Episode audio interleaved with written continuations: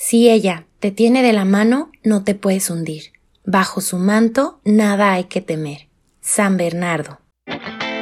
Para ti, que sabes quién es el camino, la verdad y la vida, ven a descubrir que el camino a la santidad no es un terreno plano. Yo soy Berenice García y te invito a escalar este relieve al cielo. Hola, bienvenidos una vez más a Relieve al Cielo. Bueno, ya siempre les estoy diciendo de esta misma forma, pero me da muchísimo gusto que nos sigan acompañando, que sigan escalando a, este relieve al cielo, de este caminar a la santidad. Y bueno, ya saben, durante este, esta segunda temporada estamos hablando como el amor de Dios o el amor en todas sus formas hablando del amor de familia, hablando del amor de pareja, hablando del amor en amistad, nos simplemente trasciende sobre todo. El amor trasciende sobre todo. Y en ese trascender nos damos cuenta también que trasciende a través de nuestra propia vida, trasciende a través de lo que cada uno pasa. Yo creo que muchos hemos pasado experiencias a lo mejor difíciles, sin embargo hemos podido ver cómo su amor trasciende sobre todas esas experiencias. Y por eso eh, saben que nosotros siempre hablamos de esta parte de que somos un ser biológico, psicológico, social y espiritual, muy importante. Somos un ser que somos cuerpo, somos alma, somos espíritu y que dentro de todo eso pues tenemos que tratar todas nuestras dimensiones, tenemos que tratar nuestro cuerpo, nuestro, nuestra mente, eh, nuestras relaciones sociales, nuestra vida espiritual y por eso, pues a veces pasa que dicen, ver, es que me canso o es que es bien difícil y pues yo sé que es bien difícil, pero el día de hoy por eso quiero traer o traje para este episodio a una persona que nos puede hablar desde su testimonio, cómo realmente esto se puede y que claro, claro que seguimos en la lucha, claro que día con día se tiene que seguir, pero bueno, hoy tenemos, eh, queremos escuchar cómo nos platique un poquito nuestra queridísima invitada que tenemos el día de hoy. Así que con ustedes les presento a Elizabeth Soto. ¿Cómo estás, Elizabeth? Liz. Con ustedes, me sentí. Con ustedes. Con ustedes en el escenario. Ay, María, muchas gracias por la invitación. Estoy muy bien, muchas gracias. Oye, pues platícanos un poquito de ti, Liz, para que te conozcamos, a ver a qué te dedicas, qué haces. Ok, a grandes rasgos, soy pedagoga, tengo 24 años y Fíjate que me encantan los niños, justo por eso me metí a la carrera, pero en la carrera me di cuenta que lo que más me apasiona es la persona. Entonces también por ahí de vez en cuando doy conferencias, charlas y también por ahí tengo un podcast. No me compliqué la vida, literalmente se llama Elizabeth Soto Podcast, entonces así me pueden encontrar. Sí, tal cual. Oye, y también estudiaste un diplomado, ¿no? Por ahí bien tus historias. Sí, estudié el diplomado en Teología del Cuerpo. Y si mm. Dios quiere, ya estoy próxima a comenzar la maestría en Ciencias de la Familia. Ah, como yo. Padrísimo. Sí, ah, sí, la estoy estudiando. Sí, sí, sí, voy ya en cuarto, en cuarto. Ah, pues qué padre. Oye, pues hoy queremos escucharte a ti, que nos platiques un poquito de tu experiencia, de este proceso que tú has llevado en cuestión, mm, pues de este avance psicológico, pero que obviamente impacta a todas las áreas de tu vida, que obviamente tú misma lo puedes notar y sobre todo agarrado de Dios. Entonces, eh, por ahí Liz tiene un episodio en su podcast que se llama Yo tuve ansiedad.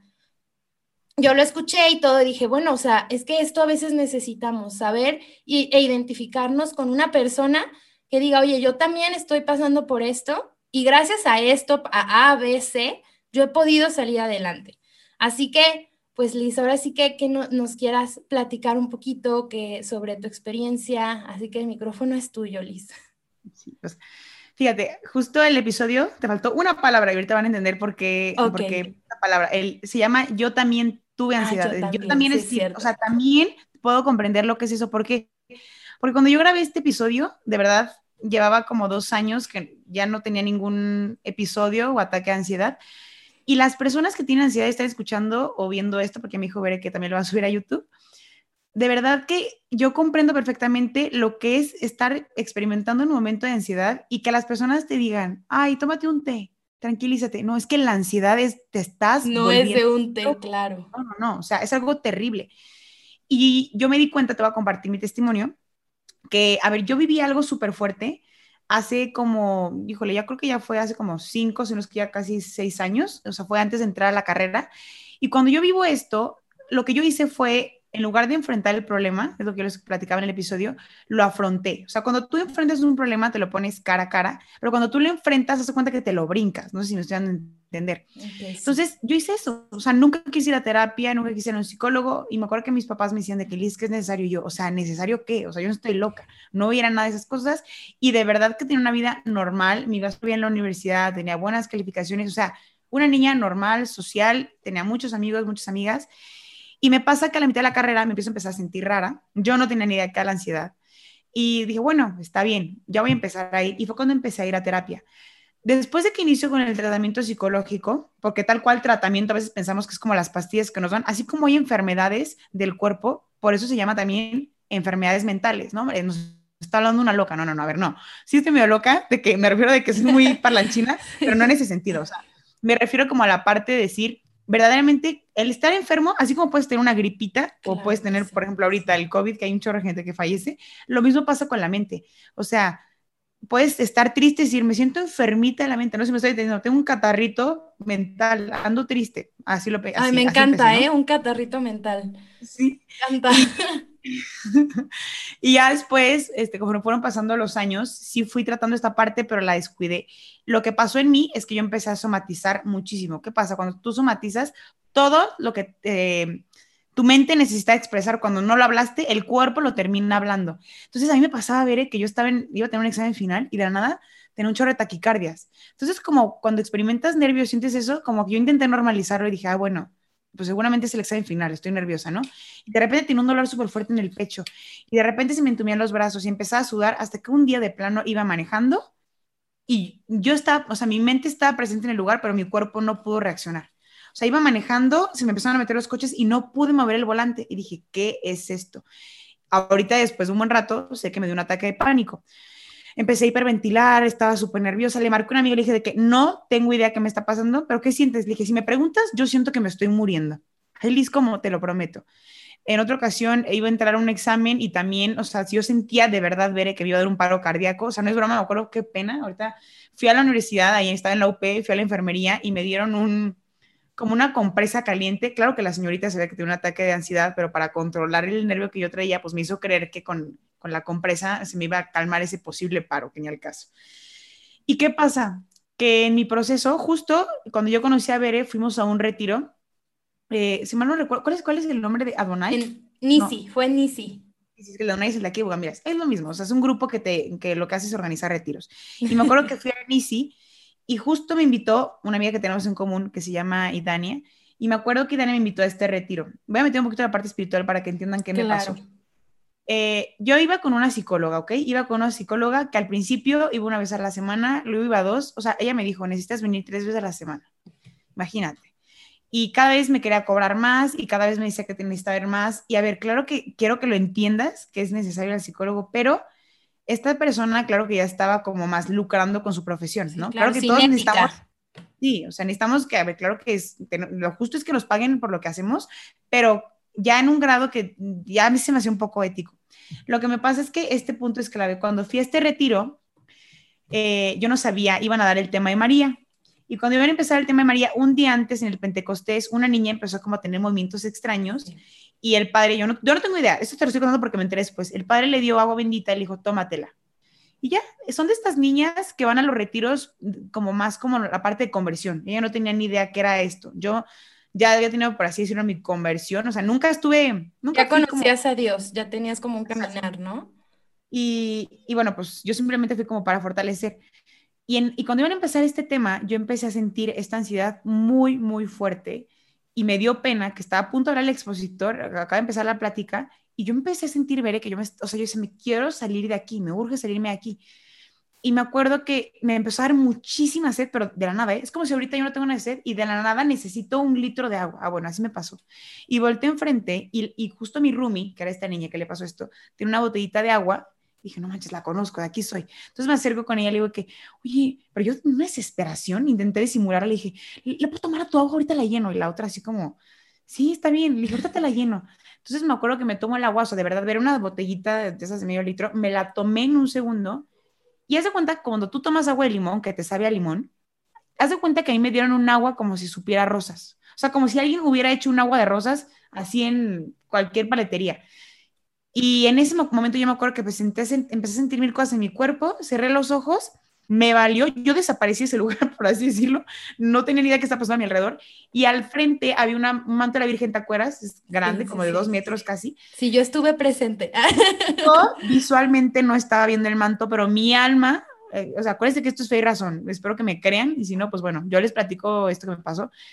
Me, yo sabía que, que había una presencia ahí grande que me estaba llamando, y solo me acuerdo que me postré yo no sabía qué onda con esta posición, yo a lo mucho me hincaba, yo no sabía que los sacerdotes cuando tenían eh, su ordenación, el máximo grado de veneración es acostarte y poner los mantos, la, gente que me está viendo, las manos sobre la frente, ¿no? Si no, bueno, pues imagínense que estoy acostada con las manos en la frente, boca abajo.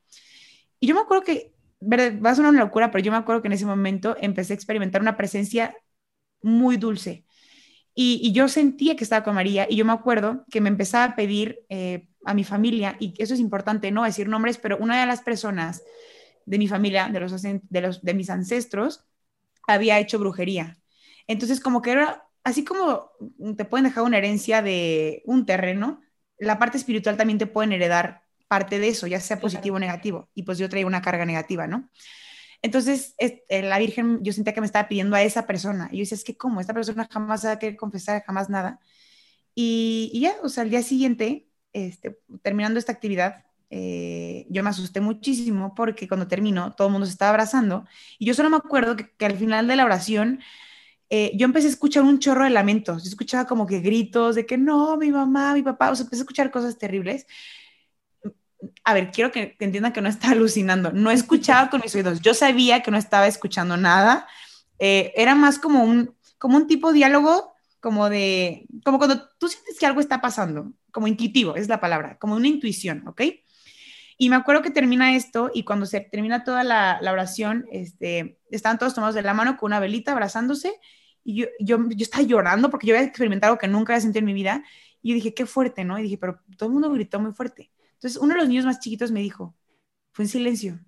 Y yo como que fue en silencio, ¿no? Yo, no le quise decir nada, ¿no? Entonces, saliendo de él, le dije, ¿me puedes explicar específicamente qué acaba de pasar? Y dijo, pues, nos dieron el tema de María y nos dijeron que pidiéramos por lo que más mm, anhelábamos, pero que lo hiciéramos en silencio. Y yo, no, es que te lo juro que, o sea, fue en silencio, ¿verdad?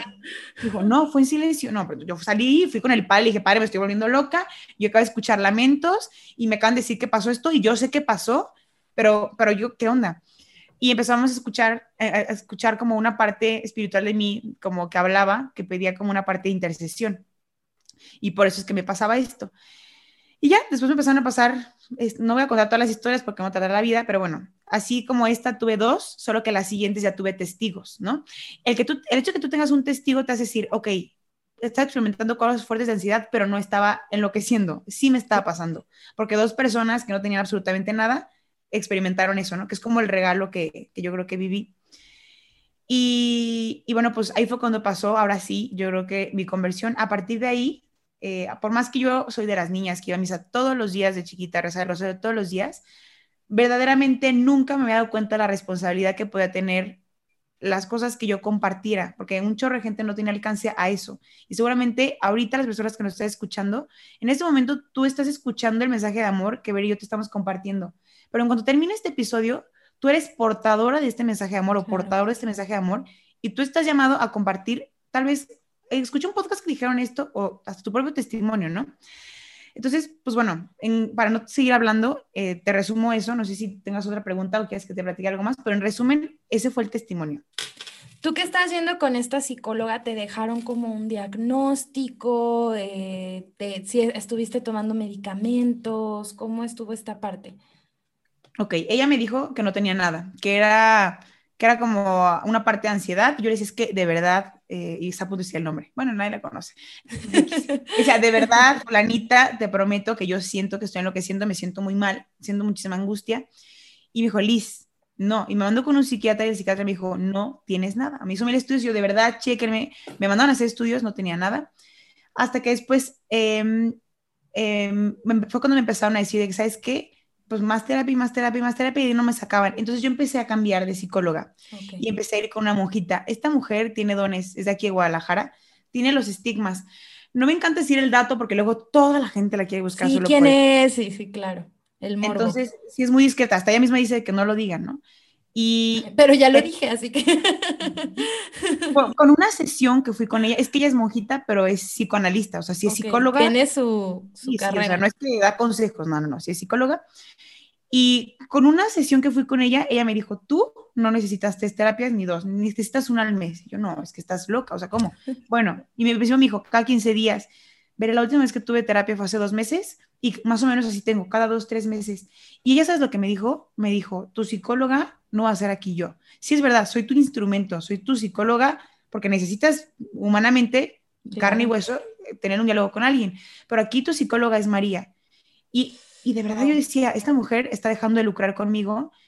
Y me acuerdo que me empezó a dejar más tareas espirituales que psicológicas. Como un guía espiritual, ¿no? Exacto. Y fue cuando empecé a curarme. Y de verdad, llevo dos años que no experimento cuadros de ansiedad. Soy muy ansiosa de naturaleza, de que soy hiperactiva. Esto sí, eso sí, soy muy así. Pero es que de verdad, yo, yo a lo que viví te puedo decir que era un pozo. O sea, yo salí del pozo.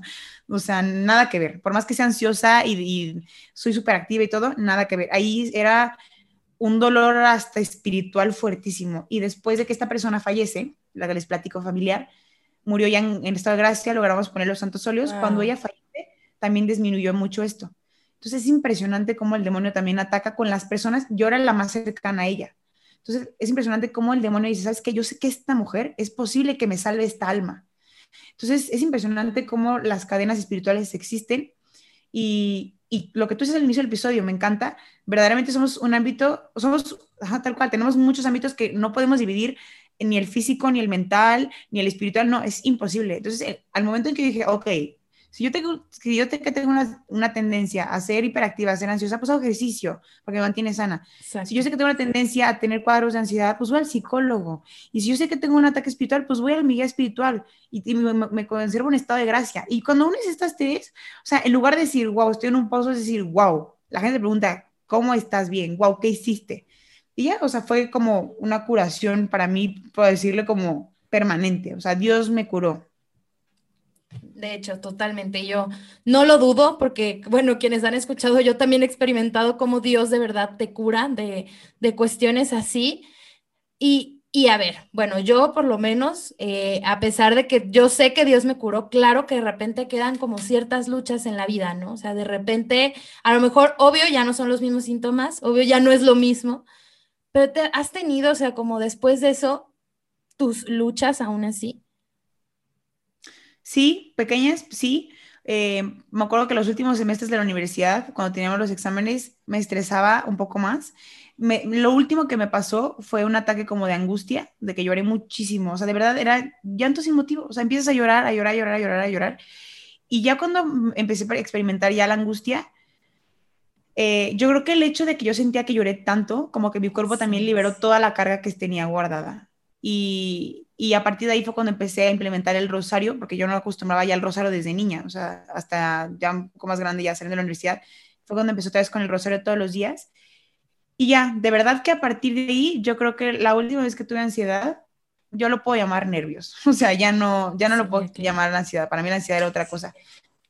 Pero sí, o sea, claro que, a ver, fueron disminuyendo las crisis, pero ahorita ya, la verdad es que es nada, o sea, pero sí, sí, claro que, a ver, es imposible, a ver, claro que Dios te puede curar de la noche a la mañana y que ya no experimentes nada, pero el hecho de que a veces caiga tantitito, que antes el pozo era, de cuenta que es este vuelo, ahora el pozo era así mini, mini, eh, me hace recordar que decía, decir a mí misma, decir, a ver, acuérdate cuando estás ahí, o sea, tienes una responsabilidad enorme de, de, o sea, como que hacer algo con lo, hasta con tu propia vida, te das cuenta que tu vida es un don, ¿sabes? Exacto.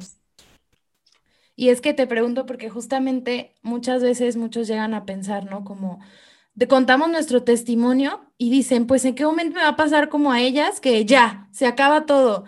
Y tú, pues sí, a lo mejor Dios nos cura o nos quita esa gran carga, pero la lucha, la santidad sigue, o sea, la lucha día con día continúa, la lucha, la lucha es diaria, o sea, no es solamente, ah, pues ya, Dios me curó, listo, ahora ya totalmente feliz 100% todo el tiempo, nunca lucho, nunca me siento triste, nunca paso por nervios, como tú lo dijiste.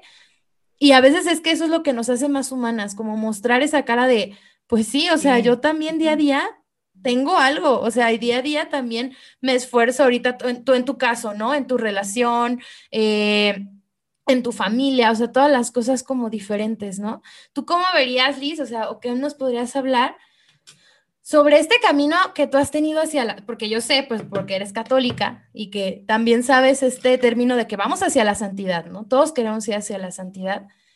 ¿Cómo ha sido para ti este caminar? O sea, el decir, soy santa, o sea, quiero ser santa ¿Y cómo, cómo lo has ido acompañando con Dios? O sea, ¿qué ha sido como lo más especial dentro de este caminar? Ok, sí, yo creo que eso que tú dices es importante, de lo que decías de, del sub y baja, por así decirlo, porque chance mucha gente que tenga ansiedad, justo por eso metió el episodio, y cuando escuche que, que como si nada, pues va a decir, no mentes, yo lo estoy escuchando porque me está costando y lo estoy viviendo ahorita en este momento, y pues no mentes, como que sí me da mucha ilusión saber que se curó, pero pues yo siento que no me estoy curando, no, no, no, o sea, híjole, yo tuve tal vez la suerte de que se me quitó casi casi de manera radical, que nada me dio nervios, pero muy seguramente puede haber seguido con crisis pequeñas y, de verdad créeme que, o sea, de mano de Dios, esto. Pero bueno, lo que me preguntabas de lo de la santidad, la respuesta es vivir de manera humana y siendo santa a mi manera, no a mi manera de que lo que se me pegue la gana y yo hago mi Biblia, no, no, no, o sea, santa mi manera de decir, a ver, Liz es una mujer alegre, parlanchina, que le encanta ser social, que, a ver, seguramente yo me voy a santificar así. Por hay santos súper prudentes que se santificaron haciendo oración 24/7. Pero Dios mío, pero yo seguramente por medio de la prudencia y por medio de la oración 24/7 no me voy a salvar, porque yo soy una persona muy social y seguramente mi santidad va a ser de otra manera. Lo que tengo que decir con esto es que sé santo a tu manera, sí, a tu manera, no poniendo tus reglas, ¿no? Porque aquí solo Dios puede reinar y solo Dios puede decir por qué y seguramente mientras más te metas a estudiar cursos, diplomados, maestrías, doctorados, más te va a hacer como, te va a cuadrar la verdad, la verdad es solo una. Pero yo creo que eso de manera cotidiana y con lo chiquito, o sea, decir, hoy me levanto, hago mi oración de la mañana, eh, por ejemplo, eh, ahorita que tengo novio, es como también tratar de perfeccionar a tu pareja y llevarla a Dios, ¿no?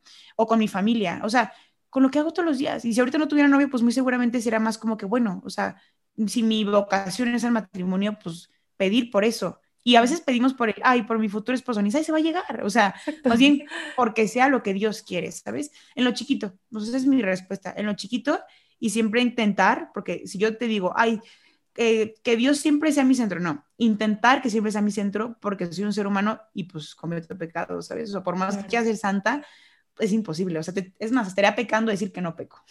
Exactamente, sí, claro. Oye, ahorita se me ocurrió, me venía a la mente esta pregunta.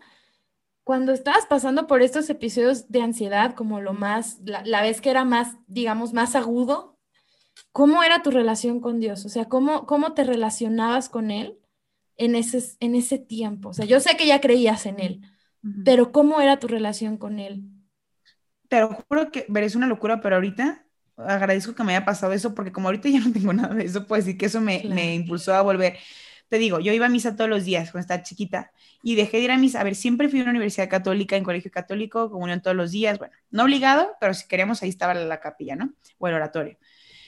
Y, y me acuerdo esto no lo dije porque me preguntaste los medicamentos. No tenía nada, pero como eran tan fuertes las crisis, me dieron el famoso ribotril. Hay gente que se droga con eso, para que te des una idea. A mí, sí, sí, sí. Yo también tomé ribotril. No, es una locura. O sea, el, problema a mí es que yo me hice depende del medicamento. Yo no tenía idea que estaba tomando y el médico, lo primero que fui, no tenía tan buena ética y me dijo, tómatelo acá que te sientas rara. Bueno, pues yo me sentía rara todo el día, todo el día lo tomaba. Llegaba a las clases y me dormía. O sea, estaba drogada, literal. ¿Qué pasa con esos medicamentos que te vuelves adicto? Entonces a mí se me acaba el frasquito y me lo dejaba de tomar porque me dejaba de sentir rara y yo empezaba a tener síndrome de abstinencia. O sea, como cuando te drogas tal cual que tu cuerpo necesita la droga. Ah, bueno, eso. Yo sentía Daban como dosis muy altas, me imagino. No me las daban. El médico me dijo, tómate acá que te sientas rara, te tomas cuatro acá que te sientas rara. Pues yo todo el pues día me las tomaba. No, pues Entonces me empezaron a tener que, en lugar de tratar, me tuvieron que empezar a dejar de dar la dosis poco a poco porque mi cuerpo era adicto a la sustancia. Claro, siempre se retira así.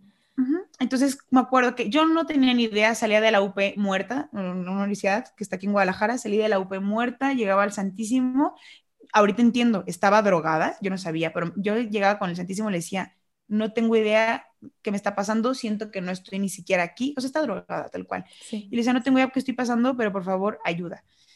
Y, y ya fue cuando te digo, esto no lo platiqué, pero fue cuando empecé a ir con esa psicóloga. Yo, ¿cómo era mi relación con Dios, luego con Cristo, como lo que me preguntabas? ahí empecé a ir a misa todos los días. Yo no tenía idea por qué, pero el ir a misa y el escuchar que había un mensaje de esperanza, a ver, yo nunca pasé por esas etapas porque sé que hay personas que están escuchando esto y, llegan a pensar ¿no? en el suicidio y todo esto, porque sí, sí pasa. Y aquí empiezo a hablar y dejarme de reír porque es un tema delicado. Nunca pasé por eso, pero sí empecé a experimentar el, o sea, perder el sentido de la vida, de que para qué estoy viviendo, ¿sabes? Porque pues obviamente el, el, hasta el medicamento este en dosis altas te baja tu, creo que se llama serotonina, y pues dejas de experimentar el querer vivir, casi, casi. Entonces, yo recuerdo que al escuchar los evangelios de mensajes de esperanza me daba muchísima paz. Ya gracias a Dios el medicamento me lo quitaron, casi no, lo tomé tanto tiempo. Digo, fueron seis meses, sí es algo, pero hay gente que lo toma años. Entonces yo creo que seis meses fue poquito. Y, y, me acuerdo que fue cuando empecé a tener el anhelo de ir a misa, fue cuando empecé a hacer mi primera novena. Y yo creo que fue cuando mi relación con Cristo más creció para mi vida ya adulta, ¿sabes? Fue ya mi convicción de decir, todo lo que me enseñaron ya no fue porque me lo enseñaron, yo estoy convencida de que lo quiero. Y, y era un diálogo de, o sea, venir manejando y decir de que estoy teniendo miedo, pero tú estás aquí conmigo. Y como que sea, dimensiona lo que estás diciendo, Dios está contigo, está cañón. Suena bien como fetiche, pero verdaderamente imagínate que Dios está aquí a un lado de ti, o sea, ¿qué más necesitas? Oye, ¿y qué les dirías o a qué los invitarías si alguien que te escucha, no sé, te está diciendo, te está pensando, no, bueno, es que yo tengo ataques de ansiedad y, e intento, intento, pero no, tú desde tu experiencia y desde ahora de donde tú estás, pues, ¿qué les dirías? ¿A qué los invitarías?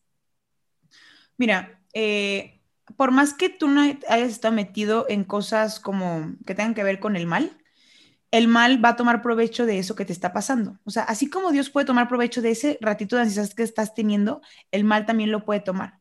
Entonces, por más que sea una lucha psicológica y emocional la que estás experimentando por la ansiedad, acuérdate que también tienes un ataque espiritual, aunque tú no lo veas y aunque no tenga nada que ver. O sea, es imposible que no haya, porque Él siempre va a tomar de donde estés cojeando. Entonces, si tú te tomas de la mano de María, María, o sea, el demonio no puede contra ella. Entonces, yo le recomendaría a las personas, aunque parece que te estoy dando la vuelta a la pregunta, no sé por qué ahorita eh, mi respuesta me nació el corazón. Esa. O sea, ve a María. O sea, María de verdad es, es un camino directo a, Dios. Y, y María es dulce. O sea, yo he tenido descansos cuando hacen misas de sanación y hasta la gente de la nada, pum, sienta a Dios y se cae, ¿no? Le llaman descanso del alma. Dios es brusco, es protector, es fuerte. María es dulce, es, es es mucho más tranquila. Y me acuerdo cuando tuve la experiencia con María, fue un momento de paz. Y los momentos en los que tenemos ansiedad, lo que más necesitamos es sentir paz. Entonces, los momentos de oración son como fundamentales, pero no oración de rezar. O sea, sí reza y es verdad el rosario, te acerca María, pero hablo de una oración amigo, amigo. O sea, decir, de verdad, no tengo idea que estoy experimentando, cierra tus ojos, respira y empieza un diálogo y, y hasta me acuerdo que a mí me sería mucho escribir si tú eres más, tan, igual a mí me gusta mucho hablar, ¿no? Pero también cuando no podía ir al psicólogo en ese momento, pues no es como que 24 horas iba a estar hablando con él, pues no. Me acuerdo que me servía mucho tener como, pues nunca, nunca fue un diario oficialmente, pero pues tener un cuadernito que expresaba tal cual de que en este momento estoy sintiendo esto, esto y esto. Y ya como que el hecho de escribirlo como que decía, ya, mínimo lo saqué, ¿no? Y bueno, esa sería como mi recomendación. Oye, y este, Fíjate que siempre se me olvida decirles al principio, pero siempre para cerrar los episodios me gusta mucho terminar con una oración, ¿no? Como para que aterricemos lo que estamos diciendo, pero en Dios, porque al final Él es el único que cambia corazones. O sea, ni Liz ni yo cambiamos corazones, ni porque lo estés escuchando y escuches que a lo mejor nosotras pasamos por algo. Quien cambia el corazón es Dios. Y en este caso también María, o sea, quien toca y nos da paz es María. Entonces, Liz, no sé si nos ayudes a, terminar con esta oración chiquita, pero para que podamos aterrizar esto, podamos aterrizar y, y tal cual, entregarle a Dios todas esas preocupaciones. Otro día vi una imagen que decía, la ansiedad es una invitación de Dios a que confíes en Él, a soltar también eso que te está preocupando. Es más, si dices, ver, es que no lo logro, pues suéltale también esa ansiedad, esa impotencia, ese no puedo, pues suéltaselo también a Él. Entonces, pues, ¿nos ayudas con esta Yo creo que antes de iniciarla, yo creo que también es válido, no solo decirle a Dios de que, ay, cuídame, ayúdame, no, no, no, o sea, también es válido decirle a Dios de que, ¿sabes qué? Estoy enojado, estoy enojada, aunque sabemos que no es culpa de Él, o sea, exprésaselo, porque seguramente Él te va a dar la respuesta con lo que tú le expreses de manera humana. Entonces, pues bueno, cerramos en nombre del Padre, del Hijo, del Espíritu Santo. Amén. Ven Espíritu Santo, te pido que nos ilumines y por medio de mi voz quiero transmitirle a las personas que estén escuchando esto y se metieron o les mandaron este episodio porque están experimentando ataques de ansiedad o de repente experimentan crisis o cualquier ataque que sea que te lleve a una angustia. Te pido que por medio de estas palabras hagasle saber a esta persona que siempre necesita de ti y que por más que el ataque de pánico, de ansiedad, de angustia, de llanto, lo que esté experimentando sea fuerte, nada es más fuerte que tu amor y que tú, la manera en la que tú puedes curar y lo que puedes sanar estos corazones. Hazle ver a esta persona que por medio de ese sufrimiento puede santificarse y puede ofrecerlo por algún alma, por algún ser querido, por algún enfermo, hasta por alguna persona que ya esté en pena y que ni siquiera conozca. Hazle saber que con, por medio de este dolor y por medio de este sufrimiento puede santificarse y que puede darle un valor. En lugar de verlo como una carga, que lo vea como un regalo para que cuando esta persona, si es que tú lo quieres, sea liberada de eso, pueda ser testimonio de vida y de tu amor. En nombre del Padre, le dijo el Espíritu Santo. Amén. Amén. Y pues bueno, creo que esta es una invitación justamente a eso, a soltar esas cargas. Claro que si tú crees que, obviamente siempre recomiendo la ayuda profesional, pero jamás te sueltes de Dios. O sea, en general, nunca lo... Yo soy psicóloga, lo saben, entonces, o sea, jamás soltarnos de Dios, o sea, porque realmente, híjole, bueno, yo sé que eh, no nos separamos ni no deberíamos de separarnos la psicología y la fe porque sé que hay muchos psicólogos que los separan. Y pues bueno, cada quien tiene sus creencias y está bien, pero yo creo que al final ese propio autoconocimiento, el mirarte hacia adentro, te hace, termina haciéndote encontrando con el amor de Dios. Pero obviamente viéndote desde ese ser persona realmente como eres y no tanto como yo dueño de mí mismo y dueño de todo y de, no, o sea, simplemente al mirarnos y ver esa creación tan perfecta que Dios hizo, nos termina haciendo un encuentro con Dios. Entonces, pues bueno, muchas gracias Liz. No sé si quieras comentar algo más. Nada, muchísimas gracias por la invitación y también los vuelvo a invitar a, mi podcast. Sí, pásanos tus redes sociales. Estoy en Insta como Elizabeth Soto 6. Si tienen dudas de este tema o del que sea, tengo ahí algunos episodios. Todos tienen que ver con crecimiento personal o espiritual. Y yo creo que por lo que estoy escuchando tus episodios también va por ahí. Sí. Y bueno, el podcast, lo que les decía tal cual, Elizabeth Soto Podcast. Ahí lo que necesitan. Y muchas gracias por la invitación, Bere.